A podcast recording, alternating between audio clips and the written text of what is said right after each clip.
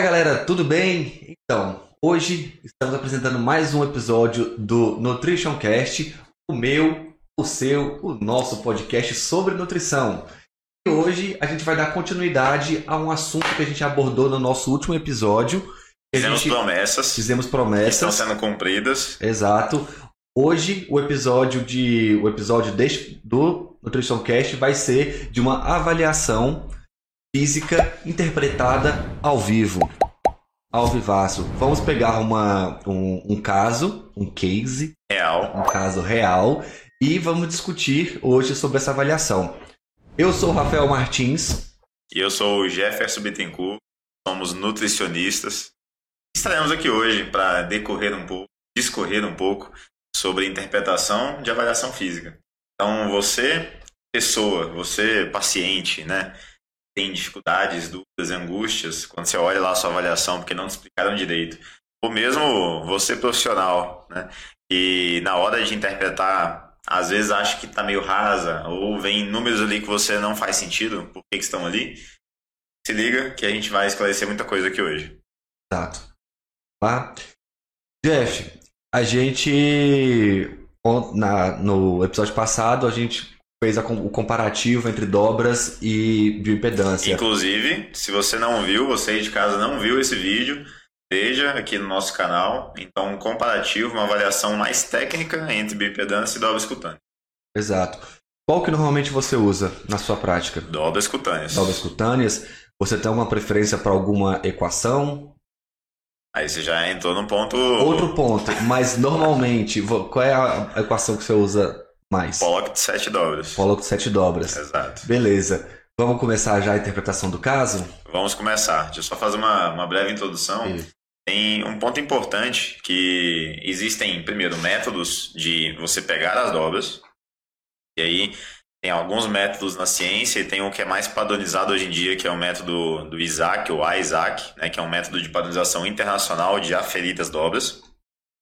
Depois que a gente coleta as dobras, Aí a gente escolhe a fórmula que a gente vai jogar para calcular a densidade corporal e depois de calcular a densidade corporal, existe uma fórmula única, digamos assim, mais utilizada para a partir da densidade ser calculado o percentual de gordura. Normalmente as pessoas, o profissional, ele só coleta as dobras e o software, seja um Excel, etc., já solta o percentual. Mas é bacana ter em mente isso. É... Ponto importante, as dobras, né? Eu hoje, depois eu fiz o treinamento do método Isaac no nível 1 há dois anos, dois anos e meio, foi pouquinho antes da pandemia, fiz com o nosso amigo Paulo Mendes, salve. E aí, eu também, interessante que meu TCC lá de formação na graduação foi também sobre avaliação física, né? registro fotográfico, de métodos e tudo mais.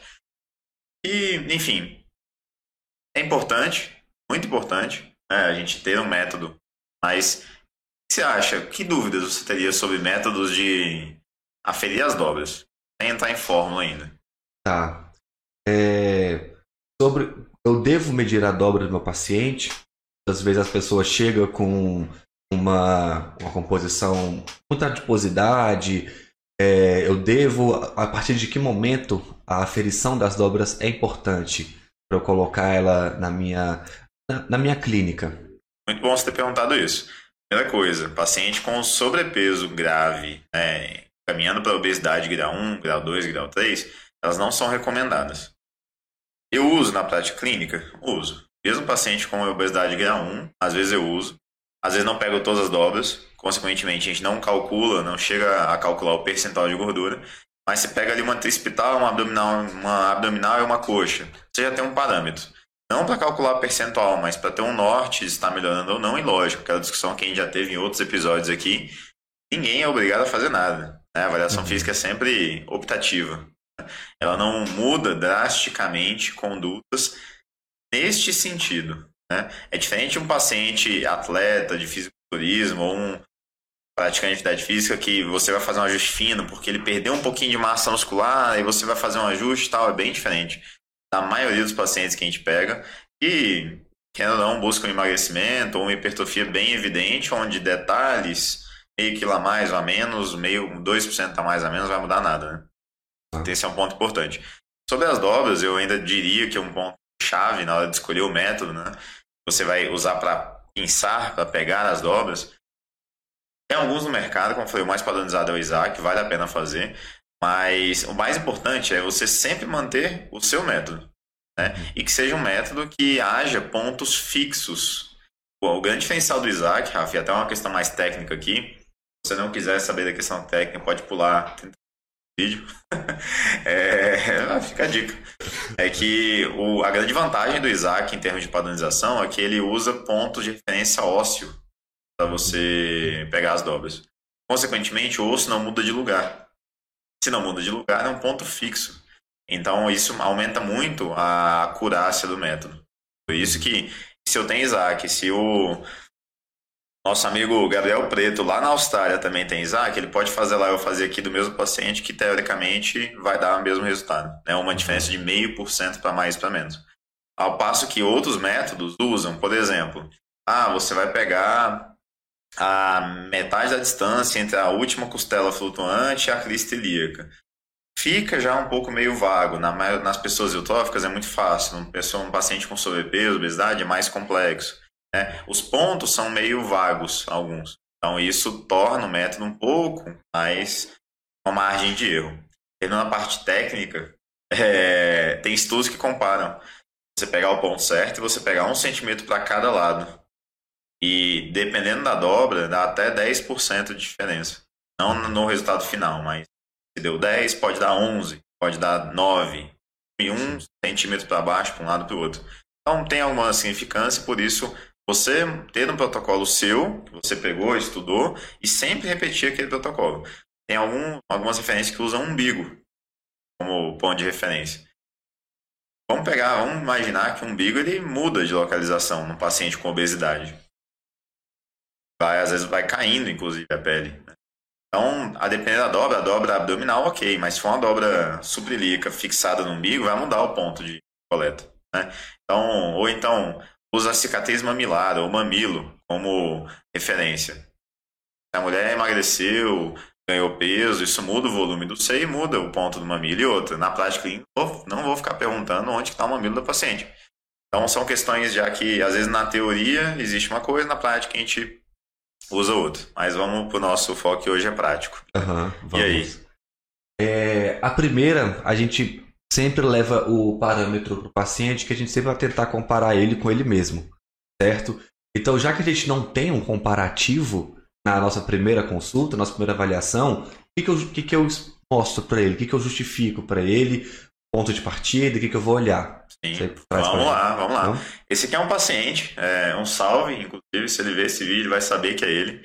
Foi um paciente, digamos assim, estrelinha, durante o que ele começou comigo em dezembro de 2020 acompanhou até agora, tem consulta semana que vem, inclusive. E aí é interessante bem, muito deixar muito claro, inclusive, ele é totalmente outlier. Então é um paciente, eu diria, hiperresponsivo. E além de ter, ele, ter, ele teve uma adesão 90% ao longo do ano todo, com viagens, com coisinhas, mas teve uma adesão excepcional, mudou o estilo de vida completamente, como a gente fala, mudou o estilo de vida completamente. Além disso, ele deu sorte de o corpo dele responder muito bem.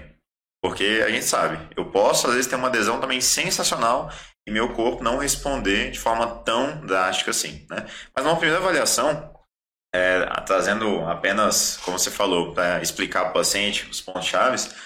Primeiro, a gente tem aqui peso pela altura, né, o famoso IMC, onde, Rafa, a gente sabe, né? O IMC, para nível de medida populacional, é muito interessante. No consultório, né, onde a gente tem uma avaliação mais completa, já tem que olhar com muita cautela. Para é, usar outro exemplo, o Guilherme Schweitzer, ele tem sobrepeso, mas ele tem 10% de gordura. Então, assim, esse sobrepeso é sobrepeso de músculo ou sobrepeso de gordura? Então, na prática clínica tem pouca relevância. Nesse caso, então, pouca. Eu expliquei para ele e não era o mais importante, até porque a gente ia ver se o percentual de gordura estava alto. Claramente, visualmente, ele também chegou com essa queixa, então estava alto, mas esse é um ponto mais importante, já que a gente tem esse dado. Né? Relação cintura-quadril é um ponto bacana. E o que é a relação cintura-quadril? Um cálculo bem simples, divisão da cintura, da medida da cintura pelo quadril. E na prática, a gente usa muito, não é para ver estética, mas sim para ver, primeiro, perfil de distribuição de gordura. se é mais ginoide ou mais androide. Quer explicar? Então, é, a diferença entre o perfil ginoide e o perfil androide é a distribuição de adiposidade diferenciada, principalmente diferenciada entre os sexos. A distribuição ginoide, aquele formato de pera, fala é mais comum em mulheres, que é, a porção, é o acúmulo da, da, da distribuição de gordura na parte coxo-femoral, glúteos, quadril principalmente, e a ginoide é a parte, a distribuição android, android é a distribuição mais comum em homens. É a parte que, onde a maioria da gordura ela se, se concentra na porção central. Exato. E está muito associada a mais problemas de saúde. Né? Exato. Né? Então esse é o ponto-chave. Existem mulheres com padrão Android, com certeza. Principalmente, por exemplo, aquelas que têm SOP, têm é, síndrome metabólica. A grande característica é esse acúmulo de gordura mais central, mais Android. Uhum. E a gente, como é, por que, que esse dado mostra isso pra gente?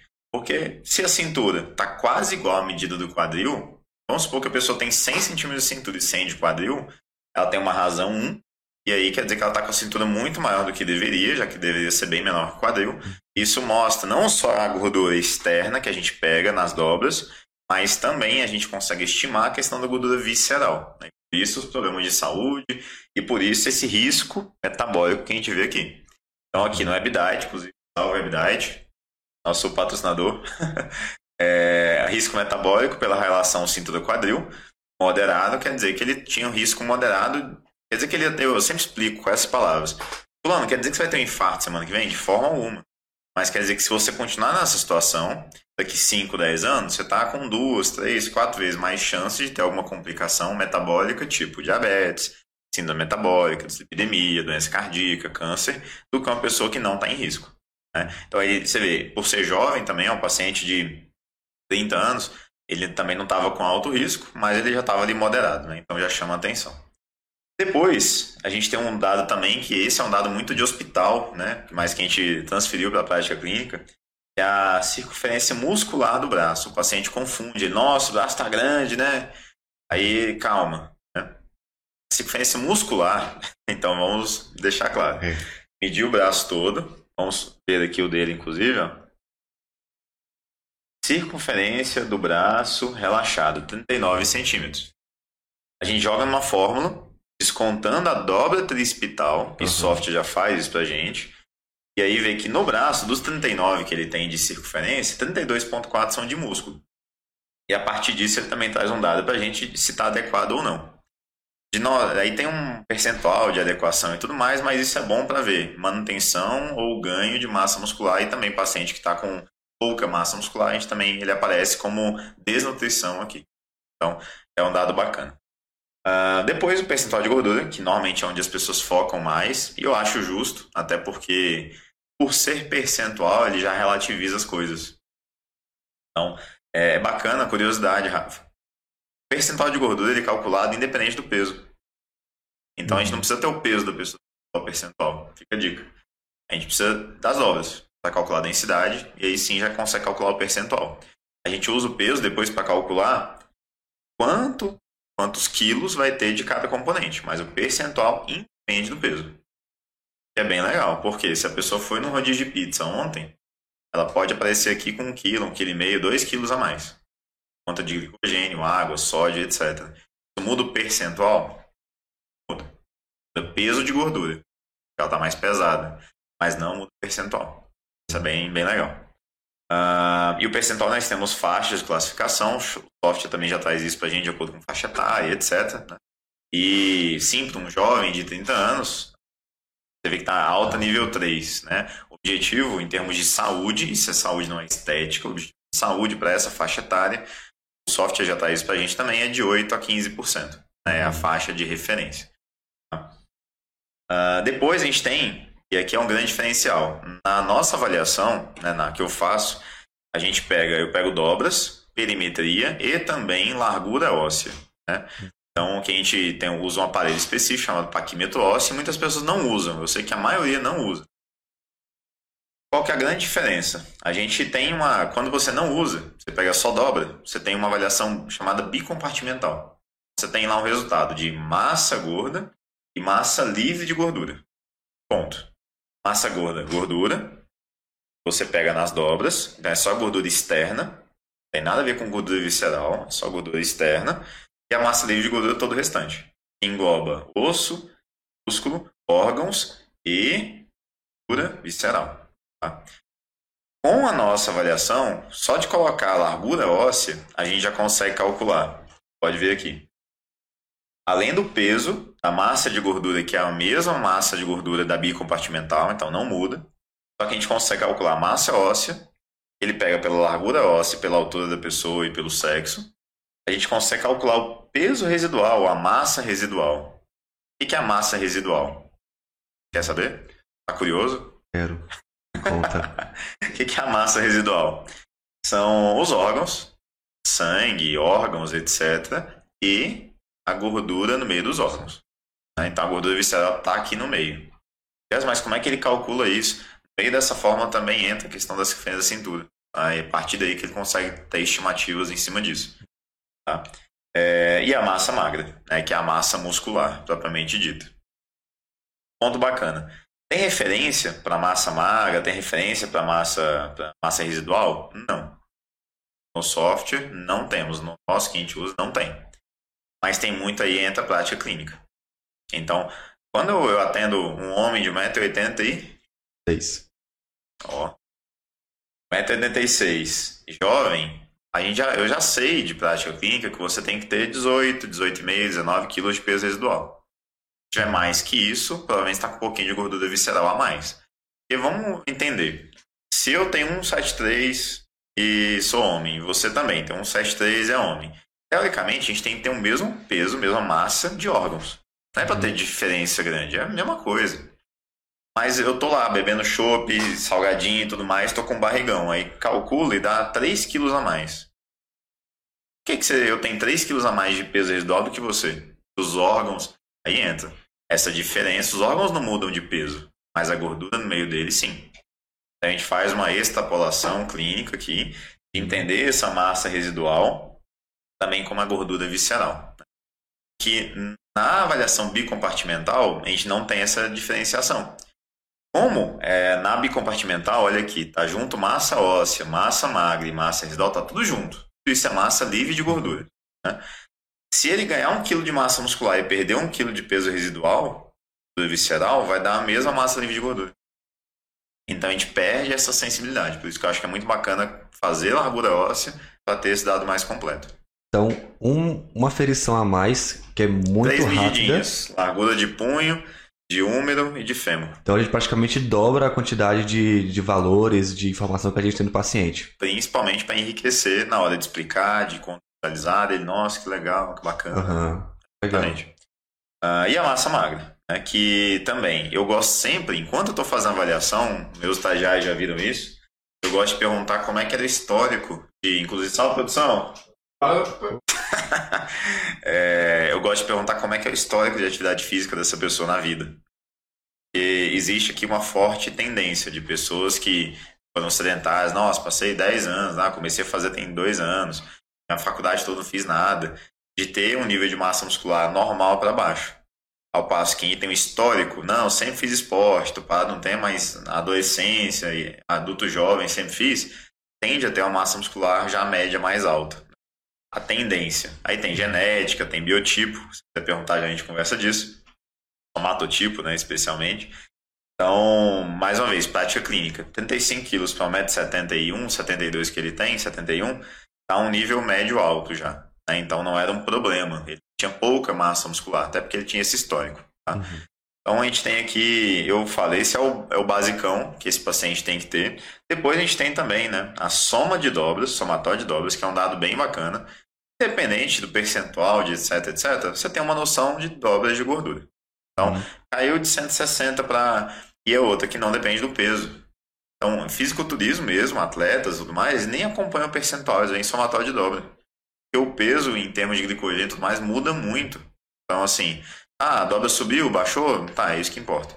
Né? Que é o que vai ter resultado estético para eles, tudo. A densidade que a gente comentou, né? Que já é uhum. calculada. E aqui ele traz também a, a, soma né, da massa livre de gordura, que na prática eu não uso, já que a gente tem mais detalhes. Depois eu passo explicando para o paciente a questão de cada dobra. para ver principalmente o padrão de distribuição de gordura. Nesse caso, a gente vê claramente um padrão masculino. Por quê? Subescapular abdominal é onde mais tem, são as maiores dobras. Nas mulheres, qual que é o padrão mais comum? Braço e coxa. Então, pega a dobra da coxa, a gente pega a dobra trispital é, aumentadas. Sempre bom lembrar, uma dobra nada, zero, 2 milímetros, 2,5, que é só a pele. Então, tudo que vem a mais disso, quando a gente pega a dobra, é o que aparece ali, 26 milímetros. Quer dizer que tinha 2 de pele mais 24 de gordura naquela região. Essa uhum. somatória que joga na fórmula, usa o pocket 7 dobras, a gente consegue é, estimar o percentual. E também é muito interessante acompanhar as circunferências. Né? Com qual intuito? Tórax é, é uma circunferência que não tende a oscilar tanto assim, porque pega a medida de peitoral, de costas, e quem principalmente está engajado em um treino de força tende a ter ganhos nessa região. E aí emagrece, mas ganha um pouquinho, então não, não é um parâmetro que muda tanto assim. Agora, se a pessoa está com realmente o peso bem acima, tende a diminuir, ela sente a roupa mais folgada aqui em cima. Cintura e abdômen, esses dois aqui, muito importantes para acompanhar emagrecimento, já que não sofrem tanta influência de massa muscular se eu ganhar 5 kg de massa muscular, não vou ganhar 5 centímetros de abdômen. Vou ganhar blocões de, de massa uhum. muscular aqui, né? Não. Então, é bem interessante para ver isso. Quadril, entre os dois, a gente vê muito questão de acúmulo de gordura, mas também né, manutenção ou ganho ou perda de massa muscular. É, você vê que é interessante, apesar dele ter um padrão de distribuição mais androide por ser homem, ele tinha um, um acúmulo quadril relativamente significativo. Né? É... Depois o braço relaxado, braço contraído. E eu faço alguns pacientes, não é necessário, é obrigatório, mas eu acho bacana. Então, as pessoas acham que do 39 vai para 41 quando vai contrair. Sim. Ah, vai subir só um centímetro, só meio. Você quer saber uma coisa interessante? Ah. Tem gente que abaixa. Aham. Uhum. Já viu isso? Essa eu nunca vi. Nunca viu? Não. É... Eu já vi. E aí, eu vou te explicar por quê aí também dica para você aí. Mulher, principalmente, que tem naturalmente menos massa muscular. E quando o percentual é mais alto, a gente tem que entender o seguinte. Primeiro, no braço nós temos bíceps e tríceps com principais componentes e da circunferência total do braço, 60 a 70% é tríceps. Uhum. Então ele é o que corresponde à maior porção de volume do braço. Quando eu estou com o braço relaxado, meu tríceps está encurtado ou esticado? ele tá, tá encurtado. Exatamente. Ou seja, aqui ele está na sua menor medida. Se fizer força, ele conta mais um pouquinho, mas a medida do braço está praticamente a mesma. Hum. Quando eu faço flexão, ele está esticado, ele está em extensão. Consequentemente, ele não está na sua maior medida. Bíceps, não, aí ele está encurtado, ele está fazendo o pico, o e tal. Só que se a pessoa tem muito pouca massa muscular, ela acaba que relaxado, ela pelo tríceps estar contraído e também o ponto que a gente pega, o ponto que a gente pega relaxado é a metade da distância entre é, o ponto do ossinho aqui de cima e do, do cotovelo, né? Pega a metade. Quando é contraído, não é o mesmo ponto. É o ponto de maior amplitude do bíceps. Então, às vezes, dá um ponto onde é, o tríceps não pega ali, ele está relaxado e é comum. Uhum. A mulher mediu relaxado 36, mediu contraído 35,6. Caraca, tão pouco que dá menos. Uhum. É relativamente comum. E vocês vão ver nesse caso, conforme a pessoa vai mudando a composição corporal, vai aumentando o delta. Então aqui deu 6 milímetros. No final, começa a dar 2 centímetros, 2,5 entre o relaxado e o contraído, porque a gordura se torna um componente muito menor e a massa muscular desenvolve, aí você tem um delta maior nessa medida.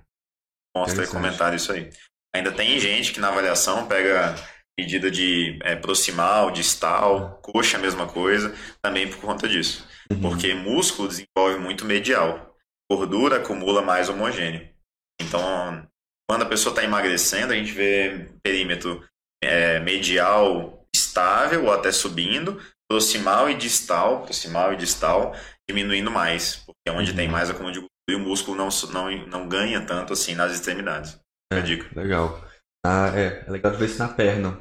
Sim, onde as muito. pessoas, a pessoa começa a ver, ah, minha perna está começando a, só definir na, aqui, uhum. na divisão, também antebraço, o início de bíceps, a pessoa já começa a ter levar o ponto de atenção dela para ver evolução para essas áreas. Exato. E para fechar aqui tem medida de coxa, que também a gente usa de braço de coxa principalmente para correlacionar com as dobras e ver como é que está a manutenção até ganho de massa muscular. Panturrilha. E depois os perímetros ósseos, a largura óssea, na verdade, que o diâmetro ósseo que a gente pega uma vez só e depois replica. Rafa, o principal que eu vejo da primeira interpretação é isso. É, no caso de um paciente desse, por exemplo, eu chamei a atenção dele do peso residual que estava levemente acima, corroborando com as referência da cintura levemente acima, e que para ele emagrecimento não era só estética, era saúde. Ele uhum. perguntou qual que é o objetivo. O meu com ele foi chegar em 15% mínimo, que era para garantir saúde. Ele queria e eram outros 500, né? Que é a estética, que estava disposto a fazer e tudo mais. Ah. Quer falar de somatotipo? Isso. Você, ah. a gente viu aqui percentual de gordura, a gente viu massa é, e tem aquela, aquela é, aquele plano de, de somatotipo, você leva isso em consideração? Somatocarta o nome. É, a somatocarta. Sim. Porque as pessoas acham que você é ecto, Sim. eu sou meso, só que na verdade não. Eles pegam várias características suas e te inserem num plano. Sim. De você tem características desse, daquele, menos desse. Produção, fiquei sabendo que vai colocar uma somatocarta aqui na tela pra gente, só para exemplificar. Valeu, produção. É, anota um minuto aí. então, o que é somatocarta? É edição, é edição. Ou eu coloco agora, é mais fácil, né? Verdade. somatocarta. É... é bem interessante, Rafa.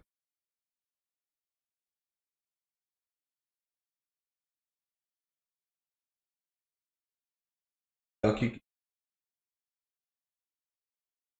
porte. São medidas que a gente já tira praticamente essa avaliação física. Sim. Eu já falei, inclusive, fica aí mais uma vez pro WebDiet, tinha que ter. Mas eles não querem colocar. Ao vivo e a cores. é um cálculo tecnicamente simples. Ah, eu entrei na monografia. Então, para entender, né? Nas, nas avaliações de academia ou vários softwares a gente tem isso aqui bem mais fácil, né? O que é essa classificação aqui, Rafa? Ectomorfo é a pessoa que tem aquele perfil mais magro de tudo, então de tanto de gordura como de massa muscular. Mesomorfo, como a própria imagem traz, é a pessoa que tem mais desenvolvimento de massa muscular. E endomorfo é a pessoa que tem mais gordura. É, a partir da avaliação que a gente faz, a gente poderia calcular isso aqui. Então eles levam em consideração a massa óssea, é, leva em consideração a massa magra e o percentual de gordura. Né? Pontos importantes. Ninguém é 100% um ou 100% outro. Sempre que você fizer, ou se eu fizer o seu somatotipo, vai dar aqui um componente. Ah, você tem tanto de endomorfia, tanto de mesomorfia, ah, tem 5 de endomorfia, tem 10 de mesomorfia e tem 1 de ectomorfia. Quer dizer que você tem muito mais massa muscular e gordura e o percentual de gordura está um pouco alto, por isso você não é ectomorfo. Então, a gente, você hoje estaria nesse contexto. E aí que entra, muda. Então, vamos entender a diferença de genótipo e fenótipo. Cara, que loucura, né? Então, genótipo, entender, genótipo uhum. é o que a nossa genética nos predispõe. Ponto. Então, assim, só que tem uma lacuna gigante aí. Eu posso ter um genótipo de ser fisiculturista. Exemplo do Phil Heath. Ele tem. Mas ele descobriu isso quando? Quando ele por conta do basquete, começou a treinar musculação. Ele viu que ele tinha um resultado de hipertrofia muito acima da média. Ele, caramba, eu desenvolvo muito mais que a média. Tenho uma genética boa. E aí ele começou a treinar e aí ele manifestou um fenótipo. Genético, genótipo é o que a pessoa tem de genética de base. Fenótipo é o que ela manifesta. Né? É o que ela faz por onde. Eu posso tem uma genética de ser ectomorfo, magro, ter fortes tendências. E aí entra genética desde polimorfismo que aumenta apetite ou não, a pessoa fica ansiosa, comer mais ou não. Isso influencia no, no final das contas. Até questões de estrutura corporal, de biotipo, etc, etc. Né? Então, eu posso ter sim a genética, mas se eu malho, como direito, faço o que for, ou se eu largo tudo, vou tocar o terror, comer loucamente e tudo mais, vai mudar o fenótipo. E eu posso mudar completamente aqui. Então, quando eu comecei a malhar, eu pesava 53 quilos, 1,71m, 72 Eu era totalmente ectomorfo. Componente endomorfo mesomorfo baixíssimo. Conforme ganhei 20 quilos de massa muscular, fui muito mais para mesomorfo, o percentual de gordura não subiu tanto, continuou com mesoectomorfo e o endomorfo nunca foi alto porque eu nunca engordei muito. Então, isso muda. Né? Então, a somatocarta a gente pode passar ali pelos três pontos. Tem até aquele ator do Batman, né? Sei. Qual o... é o nome dele, tu sabe? É. Bailey. É, ele mesmo. É. E assim, quem Christian Bale. Christian Bale. Que aí Exato. quem depois der uma olhada, ele já teve aqui, ele já teve aqui e ele já teve aqui. Né? Ele tá falando já esteve aqui. Não esteve aqui. tá, mas ele já teve em todos esses pontos aqui por conta de filmes e tudo mais, né? Uhum, então, enfim. Esclarecido sobre a somatocarta, não é determinante. Uhum. Mas essa predisposição, digamos assim, é muito mais a gente pega de histórico de vida, de compleição óssea. Uhum. Que é o quê? Largura de punho, por exemplo, é utilizado para calcular a compleição óssea. E aí entra é, o osso, aquele, aquela, aquela história de ossos largos, né, Rafa? Uhum. Quem nunca ouviu é. esse papo? Não, eu, eu tô.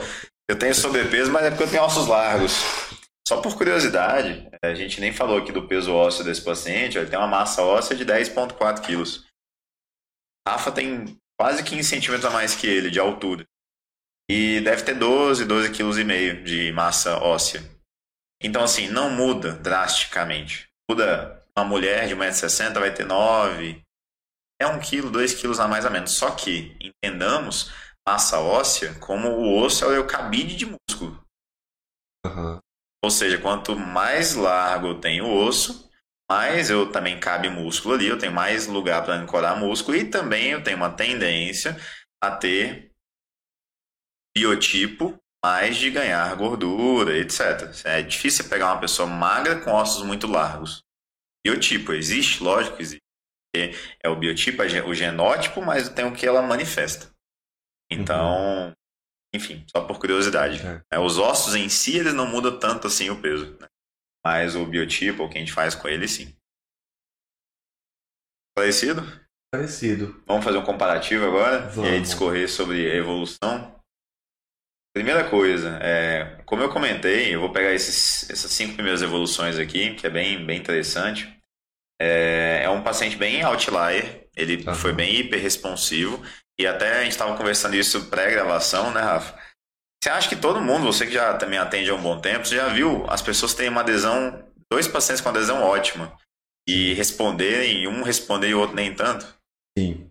E isso é, fica nítido e frustrante para as pessoas, principalmente, porque, poxa, eu estou fazendo aqui tudo, só que existe também uma bagagem, né? Existe uma bagagem, existe nível de intensidade de treinamento, existem outras variáveis que não ficam só restritos à dieta.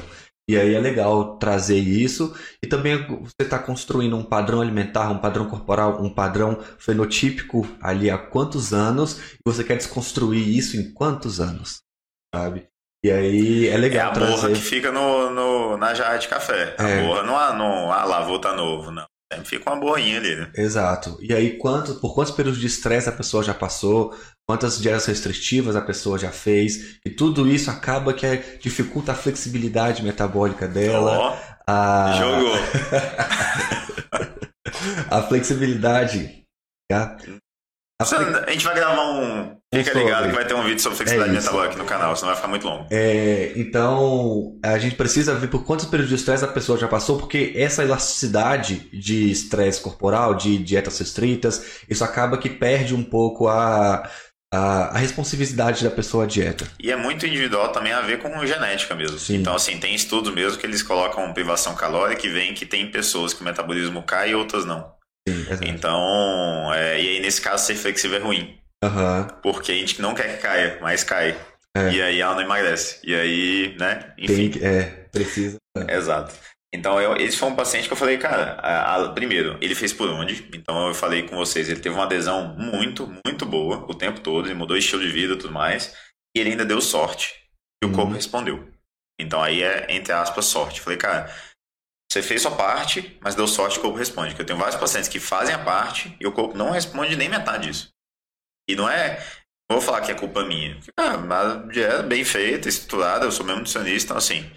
É, o negócio mesmo é a resposta individual, magnitude, né? E uhum. você vê que é para mais e para menos. A gente vai ver que ele é um paciente que respondeu muito, tanto para emagrecimento como para hipertrofia. Então, assim, uhum. enfim. Né? Vamos lá. É, curioso, né? Questões de peso. É, a gente vê que no começo ele chegou a 85,100, foi para 81, teve de três meses, inclusive passando por Natal, Ano Novo, etc. Né? Uhum. Depois, é, ele voltou dois meses depois. Teve, aqui ele teve uma perda muito grande. E que eu olhei para ele, eu. Deu problema. Eu até falei com ele, eu, cara, acho que a gente passou do ponto. E 7 quilos em dois meses, você sabe. Muita é, coisa. É. E aí, atenção, perdas de peso muito grandes, período igual esse, num paciente que não era obeso, aí já tem uma grande chance de perder massa muscular. Aí a uhum. gente vai entender correlacional com a clínica o que aconteceu nesse período. Depois mais dois meses, perdeu aí já pouquinho, perda de peso, porque a gente nesse momento já mudei a estratégia para evitar acontecer o que estava acontecendo. E depois ele voltou mais três meses e já começou a espaçar, é o que eu faço muito no consultório primeira consulta por retorno é mais próximo, o dele não foi porque ele fim de ano, etc. Mas depois dois, dois, três meses e agora eu vou ver agora em, em fevereiro, ou seja, quase cinco meses, quatro meses, né? Mas vamos lá. O que aconteceu com ele? Primeiro, dado bacana, circunferência muscular do braço. É, além do peso e de ele ter adequado IMC e tudo mais, a circunferência muscular do braço dele, ela eu dar uma subidinha.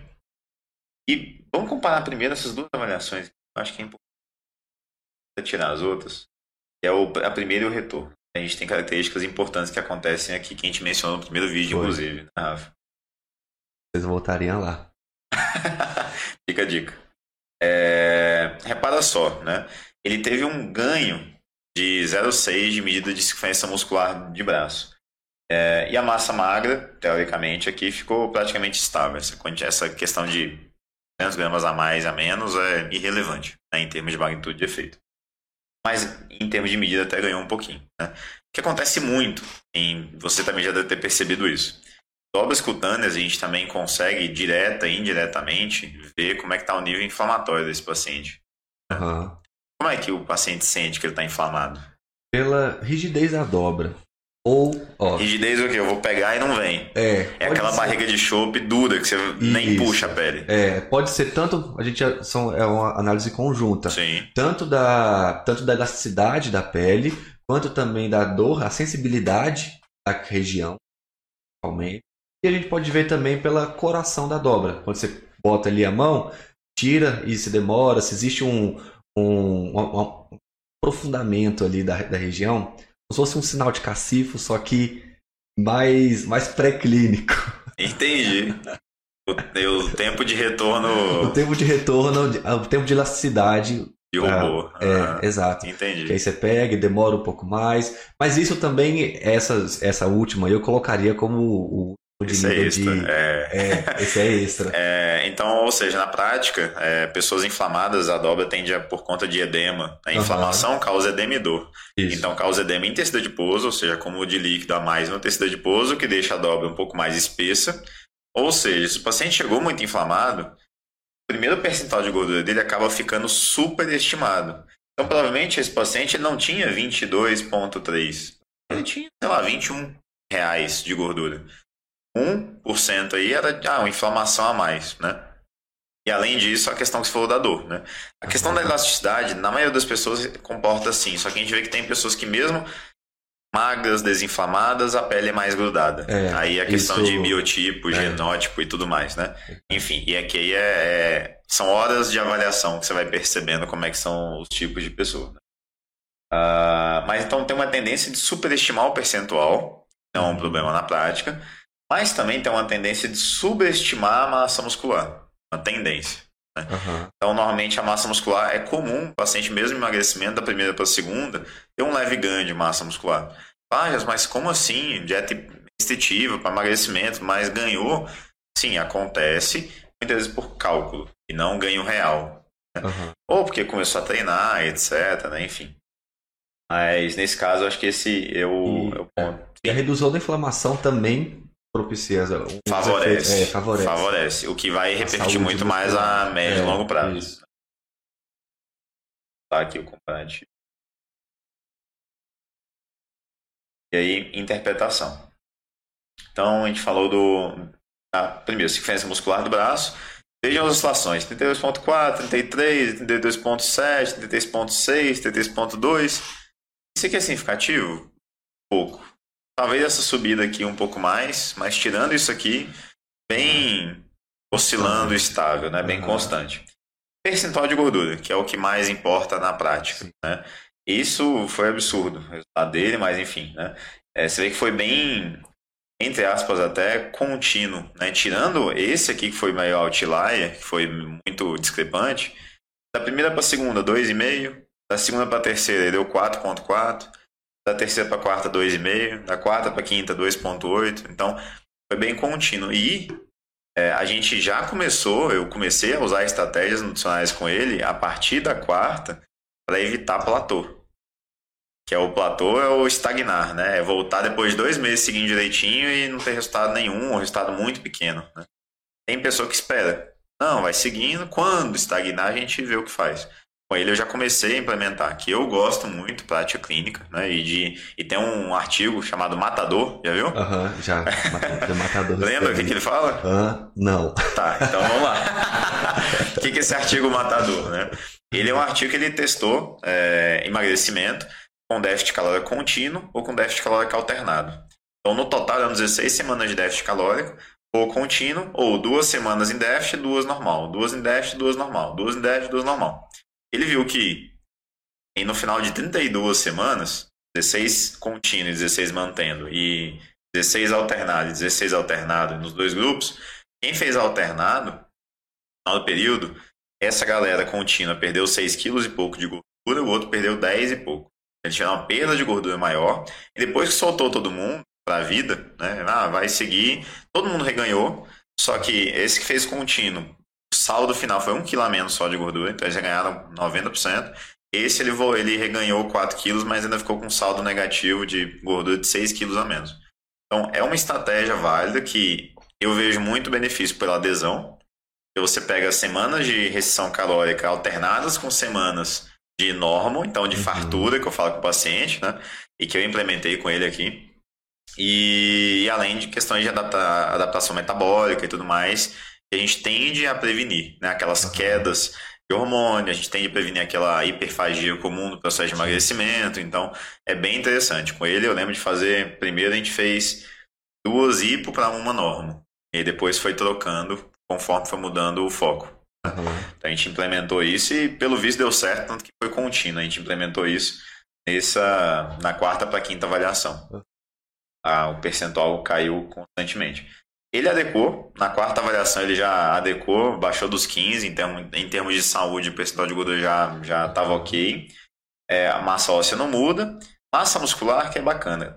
Nesse momento que a gente comentou, ah, que ele teve maior queda de percentual, caiu 4.4, perdeu uhum. 7 quilos na balança. Quando eu vi 7 quilos na balança, já... Hum, ele me relatou, Jefferson, tô seguindo, e eu acho que eu tô seguindo até mais do que deveria. Como assim mais do que deveria? Ah, tô comendo menos. Ah, então não tá seguindo mais. Uhum. E isso, já percebeu que isso é muito do ser humano, de querer acelerar o processo? Aham. Uhum. Escorra sobre. então, é, igual a gente falou, quando a gente tenta impor restrições avançadas, restrições que não estão, que a pessoa não está preparada para receber aquela restrição, nosso corpo ele tende a compensar. Ele tende a fazer igual hiperfagia, tende a per perde, perde performance nos treinos, a hipoatividade mesmo no dia. Então tudo isso acaba que ele encontra esse mecanismo de defesa para não pra evitar. Ou mesmo se o foco for muito grande, perde massa muscular. É, exato. Chega a passar do ponto, né? Sim. Foi o que aconteceu com ele. Então ele estava bem focado, né? Uhum. Só que passou do ponto. Ele falou, ah, tô Eu fiz, eu já fiz dieta restritiva em mim pra ver o que que era. E, cara, Aham. Você tá ali, você, hum, mas eu acho que dá pra tirar uns 100, uns 150 calorias a mais aqui, que dá pra seguir, eu vou acelerar o processo, né? Mas Uhum. aí foi quando eu perdi massa muscular, meu hormônio caiu, testosterona e tudo mais. Sim. né? Libido zerou. Uma, Foi, uma foi um período crítico da vida. A gente, igual você falou que a sequência muscular do braço é uma medida que veio do hospital e a gente traz para a prática clínica. Sim, Então a sequência muscular do braço foi um dos pontos ela baixou. sim. A primeira vez que ela reduziu foi quando ela teve, porque na, dentro do hospital perder massa muscular é a última coisa que a gente quer. Exato, Então é um marcador de risco. exato. E aí a gente viu essa redução, eu falo com pacientes que a redução na sequência muscular do braço, ela às vezes, dependendo da ocasião, ela vai servir de um sensor se a gente está pisando demais no acelerador ou não. Exatamente. E aí eu acho que ela pode ser usada para complementar essa perda que a gente viu no da massa muscular. Você viu, ele caiu 4,6 kg de peso de gordura. Inclusive, dica para vocês nutris também. Hoje, eu, com os pacientes, tem muita gente que usa aquela peça de gordura, né? Tem no Aham. consultório e tudo mais. Eu ando usando com meus pacientes o exemplo da manteiga. Aham, Sim, Jéssica. Eu ando convertendo o que eles perdem em pote de manteiga. aham. Entendeu? Entendi. Então, olha só, quando eu virei pra ele, falei: Então, Fulano, olha aqui. Você perdeu 4,6 kg de gordura externa, essa aqui, ó. Isso aqui dá. Você tem noção que isso aqui dá 9 potes de manteiga de 500 gramas? Ele. 9? Ué, cada pote de 500 gramas pega 9 em pilha. Caraca, é muita coisa. Ué, é muita coisa. As pessoas perdem a dimensão. Vai falar 2 quilos. De perda de peso real, de perda de gordura real, 2 quilos de gordura são 8 potes de manteiga. São 4 potes de manteiga. É coisa pra caramba. Aí ele, ah, mas nem parece tanto assim. Cara, pega 4 potes de manteiga e derrete nessa mesa. Vai virar uma camadinha assim, que são as dobras. 10 milímetros a mais no corpo todo. Espalha. Pão. Tem vídeo do pão com manteiga derretida no corpo. Então, enfim, é, mensura isso. O paciente, Aham. caraca, é muito, né? Valoriza, motiva, enfim, aí vem É. das estratégias de. Eu comecei a usar Eu- recente, tem é. poucos meses. Eu uso do saco de açúcar, saco de açúcar, de arroz, então eu pegaria isso aqui Sim. e falo, ó, vai no mercado, bota aqui o saco de açúcar e fala, ó, isso aqui era você em. Isso eu uso muito pra quem corre, quem pedala. Pô, você tirou dois sacos de arroz aí, né? Você tá mais leve pro esporte. Aham. Perdeu 700 gramas de massa muscular, aqui que deu o probleminha de leve, né? Uhum. É, E o peso residual, aquilo que a gente comentou de gordura interna. Olha só que interessante. Ele não perdeu órgão. Ninguém tirou, ele não tirou nenhum órgão aqui nesse período, mas vamos pegar o histórico todo, olha lá. Começou com 20,5, foi para 19,5, aí foi para 17,8, foi para 17,6, foi para 16,4. Ele perdeu no total 4,1 kg de peso residual. Só que isso é de quê? Aham. Músculo não é. Gordura externa não é. Já que a gente tem isso calculado separado. O órgão não é. Ah, é gordura visceral. E a, gente, a cintura, daí a gente vem. Eu comentei com ele, ó. E olha como diminuiu a medida de cintura. Ele caiu no total 13 centímetros de cintura. Abdômen. Caiu 9 centímetros de abdômen. Então, assim, faz todo sentido. Né? E aqui É. a gente tá vendo isso na prática. É. Gente, a gordura residual, a gordura visceral, Sim. a gente tem, quando a gente, a gente sempre vai abstrair, a gente sempre vai deixar de forma mais lúdica que é a pessoa com o barrigão pra frente. Mas na verdade, quando a gente vai pegar uma ultrassonografia, ela tá tudo, Um tudo, cinturão. tudo. É, Uhum. aí a pessoa, nossa, 2 quilos daqui, porque visualmente não parece que saiu 2 quilos daqui. Mas não, saiu lá de. No meio do fígado, no meio da, dos rins, no meio do É, intestino. De toda a sua circunferência. Exato. Realmente, costela pra dentro, E aí, tudo. converte em pote de manteiga de novo. Aham. Cara, foram oito potes de manteiga só no meio dos órgãos. Caraca, é bastante coisa. Então, assim, aí entra a questão de valorização mais uma vez. Aham. Curiosidade. Ah, Eu vou falar pra você me perguntar. Tá. e a mulher que toma esteroide? Como é que é o perfil de avaliação física dela? Mulher que toma esteroide, Jefferson. Como é que você faz essa ação? Então, já, como é que é o, o estereótipo da mulher anabolizada? Tá. O que acontece com ela? É, Anabolizada. ela Anabolizado. perde. As, a, a gente comentou sobre o perfil de distribuição de Noide, Sim. Android. Então, a primeira coisa que a gente vê é a perda do perfil ginoide. até por conta também da perda do percentual de gordura, tendem a ficar é, mais magras, então perde gordura no quadril, perde uhum. gordura geral e aí afina Isso. o quadril. Né? É. O que acontece com a cintura? A cintura começa a largar. Por quê? Porque ela começa não só a ganhar mais massa muscular na região, mas a gordura subcutânea que vai, vai começando a mudar o perfil de deslocamento da gordura. Não. Não? Não. Tá. Qual é... que é a grande característica que o hormônio masculino gera no perfil de deposição de gordura? Leva a acúmulo de gordura, gordura visceral. visceral. Ah, Exato. Ah, Esse é o ponto. De... Ela tá, ela, você vê, ela tá seca. Você pega a pele aqui, tá uhum. papel, fininha. Uhum. Mas por que que tá quadrada? Por que que a cintura dela antes era 62 e foi para 65, para 67, quando tem muito hormônio envolvido? Porque tem hormônio masculino naturalmente ela vai ter consequências também de masculinização, desde engrossar a voz, pelo, é, etc, etc, crescimento de clitóris, entrada no cabelo e também gordura visceral, que é perfil de acúmulo masculino. Então a mulher começa a ter mais acúmulo de gordura visceral, então ela alarga a cintura. Nós homens não temos tanta cintura como as mulheres, não é só por questão de estrutura óssea ou muscular, óssea menos ainda, nem muscular, é por gordura visceral. Então, naturalmente, as mulheres, você vai ver peso residual delas é bem menor. A mulher de 1,70m e pouco é menor, naturalmente. Então, bem interessante. Fica uhum. a dica. Tá? E talvez até também pelo ganho de massa muscular, elas podem também ter uma hipertrofia de todo aquele músculo. Impacta, mas é, é, é, menos. É menos. Tá. Ainda mais na musculação. Uhum. Crossfit é diferente. Você vê que o, o perfil, perfil é de biotipo é, do crossfiteiro é cachudo. É a é. caixa quadrada. Cintura larga, costas muito largas, inclusive na, na cintura lombar e tudo mais, né? Justamente uhum. porque tem muito mais esse perfil. Na musculação tem muito mais isolamento de músculos, que tem, quer buscar aquela harmonia, aquele shape em V, né? Uhum. V-shape. Shape inexplicável. É. Ombro de cebola, peitoral, como é que é? Ombro de cebola, peitoral de pombo. Enfim, vamos voltar. Aqui, né, falamos do peso residual, soma das duas, enfim, né, o resultado foi. Perdeu 100 milímetros de dobra. Praticamente. É. é.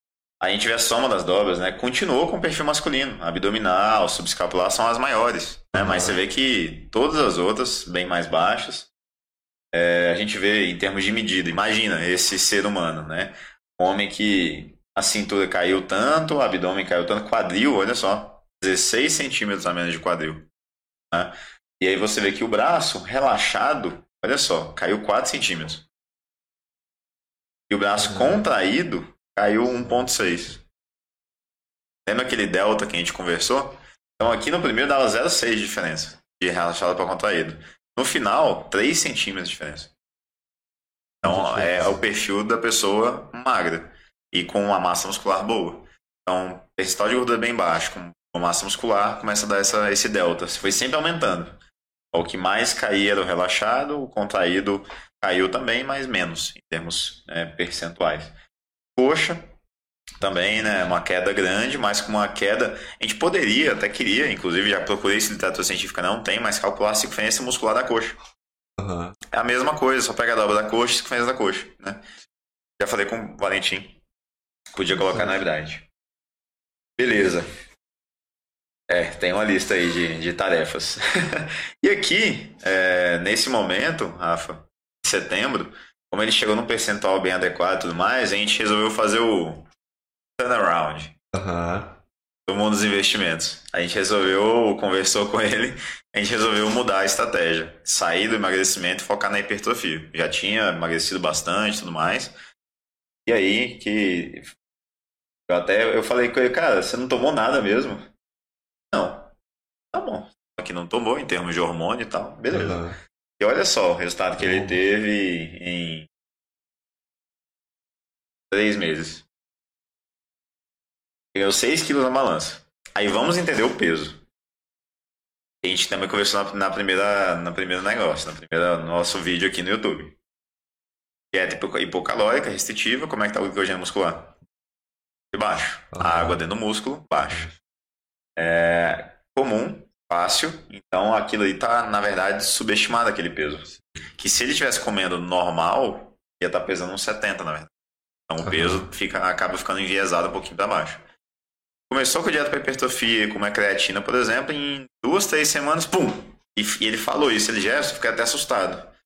Em um mês eu subi 3 quilos, 4 quilos. Eu, cara, deu merda. Desculpa as palavras. Deu merda. Tô engordando, fiquei, ficou meio assim, mas ele disse que pegava aqui, tava normal, ele, ah, então. Uhum. Enfim. Eu, não, beleza. Né? E aí a gente. Enfim, ele voltou a ter sobrepeso, que é interessante. E que, por curiosidade, é o que a gente busca. Normalmente em homens que buscam resultado estético é ter sobrepeso com percentual de gordura baixo, que mostra que ele está com sobrepeso de massa muscular. Né? A relação cintura-quadril melhorou bem. Melhorou. Já entrou, inclusive, no risco metabólico baixo. A diferença muscular do braço, 2,6 a mais. É, provavelmente é, entra a mesma coisa. Aqui estava um pouco enviesado, por questão de glicogênio é, baixo, músculo murcho, literalmente. Uhum. Botou carboidrato, foi o que a gente mais aumentou, inclusive drasticamente, né? Botou carboidrato e tudo mais, encheu e além disso, treinando forte e constante, ganhou massa muscular, né? É... Percentual de gordura caiu mais um pouquinho, chegou aqui aos 9%. Massa de gordura, teoricamente ganhou 200 gramas, que não é nada. Não é nada. É. E totalmente, eu falei, cara, e totalmente irrelevante. Em 6 quilos que ele ganhou. Enfim, né? É, massa magra subiu 4,5. O percentual. Sim. Baixou, é, porque. Faz, é um percentual. Então, se Exato. aumentar a massa muscular, a gordura vai se distribuir. Também pode diminuir com o ganho de massa muscular. Foi o que aconteceu. E, é. e com ganho de gordura. Ele Sim. ganhou gordura, só que ele ganhou muito mais massa muscular. Uhum. Proporcionalmente. E aí, detalhe, ele também ganhou o peso residual aqui. E eu falo, ué, Gerson, então ele ganhou músculo e também ganhou gordura visceral? Aí que tá um viés. Peso residual, ele também sobe junto com a massa muscular. Por questões de fórmula. Então, assim, quanto mais massa muscular tem, por questões de fórmula, vai ter um peso residual um pouco maior. Mas como é que eu vou distinguir isso, então? Vendo a gordura. Então, assim, ele não ganhou gordura de forma significativa. Então, externa, pegando na dobra. Então, como é que eu vou falar, eu vou especular que ele ganhou um quilo e meio de gordura visceral? Faz sentido. Não faz sentido. Da mesma forma que se ele está é, perdendo gordura e mantendo massa muscular, não vou falar que o residual caiu porque a muscular baixou, não. Né? Então a gente tem que, a residual a gente tem que sempre levar o que está acontecendo. A gordura caiu, residual caiu, então é, é de gordura, não é residual de músculo. Agora não, o músculo subiu, e subiu aqui residual, a gordura está estável, até caiu, tá tudo certo. É questões de fórmula. Então, não me preocupo um pouco aqui. É, até porque a gente depois vê a cintura e, e abdômen ficarem estáveis. Sempre uhum. fazer a avaliação completa. Não ficar preso só é. nas dobras, né, nessa interpretação. Uh, então, assim, foi bem absurdo. Falei com ele. Enfim, é, soma, inclusive a soma de dobra dele caiu. Uhum. Mas como é que o peso de gordura subiu porque o peso dele subiu muito. Mas por isso que o percentual caiu, porque a soma de dobra caiu ainda. Mesmo, eu falei, caiu, cara, que absurdo. enfim, né? É, dobras aqui, ó. Então você vê, abdominal caiu, subescapular manteve, enfim. Coxa caiu, tal, e aí medidas. Né? Uhum. Tórax subiu um centímetro e meio, cintura estável, quadril ganhou três. Coxa de gordura? Não, nenhuma dobra subiu. Então, assim, é massa muscular em glúteo, tá treinando perna e tudo mais, normal. Né? Abdômen, subiu dois. E aqui é um grande ponto. Também interpretação. Fica a dica quando já a interpretação de quem está buscando hipertrofia. Né? Ué, subiu 2 centímetros de abdômen. Abdômen, circunferência que a gente pega na linha do umbigo. Mas a dobra abdominal, além de não subir, caiu. E outra dobra que a gente pega nessa linha é a suprailíaca.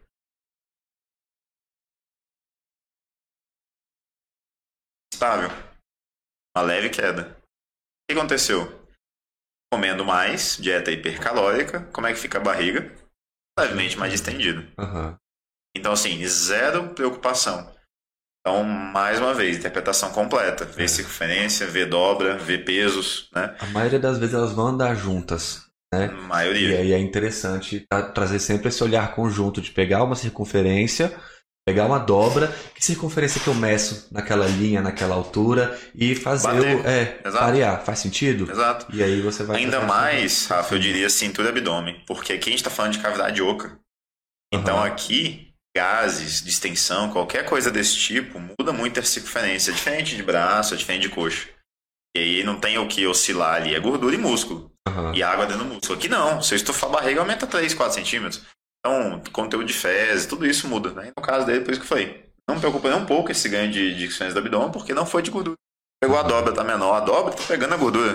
né? Então, é, braço relaxado subiu 2,5. Braço contraído subiu 2,5. É, coxa subiu 3,5. Então, assim, absurdamente bom, né? E aí, quero até ver como é que ele tá agora, mas foi realmente uma diferença muito grande. Paciente que foi hiper responsivo, eu diria. Eu, não, eu falei pra ele, eu acho que eu nunca tive um paciente que respondeu tão bem assim, É. porque ele mudou e ele teve constância. Aham. Mesmo com viagem, ele teve viagem aqui no meio, teve, mas ele mudou completamente o estilo de vida. Então você vê, você comparar ele, né, no início e agora, muito além de peso na balança, né, de 10 quilos a menos, 11 quilos a menos, imagina isso aqui, né, de 22% para 9%, de uma massa muscular com 3 quilos a, mais, de 15 quilos a menos de gordura total, praticamente. Aham. Então, assim, visualmente era uma- um, um jovem sedentário acima do peso e que agora é atlético. Um ano mudou drasticamente. Que fechou, até curiosidade, ó, foi um dia de diferença. Foi, cara, é, em relação a um dia. Foi um ano, um dia para completar um ano, da Aham. primeira para a última. É, enfim, então, como eu falei, o objetivo aqui de forma alguma é ficar valorizando meu trabalho, é fazer a interpretação de, de- Aham. disso aqui. 99% dos meus, dos meus pacientes são resultados muito mais discretos, muito mais normais, mas eu trouxe aqui que vai ficar muito mais fácil da gente visualizar. Beleza. Pessoas acham que no consultório do outro, no- na prática do outro, eles têm resultados muito diferentes dos meus. Muitos. é, Que magia que ele faz? É, o que será que, eu- É, ele acontece? sabe o que eu não sei, só que a gente viu aqui que isso aqui é muito. A gente acha que as outras pessoas têm resultados assim, só que não é bem assim. São pessoas que têm esse caráter mais hiperresponsível e que provavelmente vai ser Adesão. um tipo de adesão, Mindset. mindset, vai ser a, a, a importância que a pessoa dá, não é só você, profissional. Você vai saber guiar por que, que tá dando certo e por que que tá dando errado.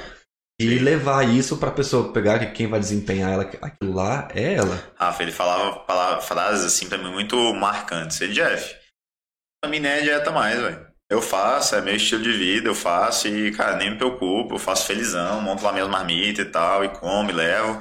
E, é, assim, isso espontâneo. Cara, massa, até arrepio. Pô, é isso. Isso, Aham. show.